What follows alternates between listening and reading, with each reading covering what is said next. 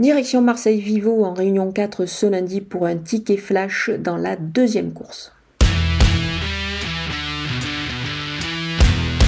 Le numéro 1, Maileni, a pris 3 kg de pénalité sur sa récente victoire dans un handicap. Je pense qu'il peut encore se distinguer à ce niveau-là. Il a de la marge, d'autant qu'il va bénéficier de la décharge de Marie Velon, ce qui est quand même un atout euh, non négligeable avant le coup.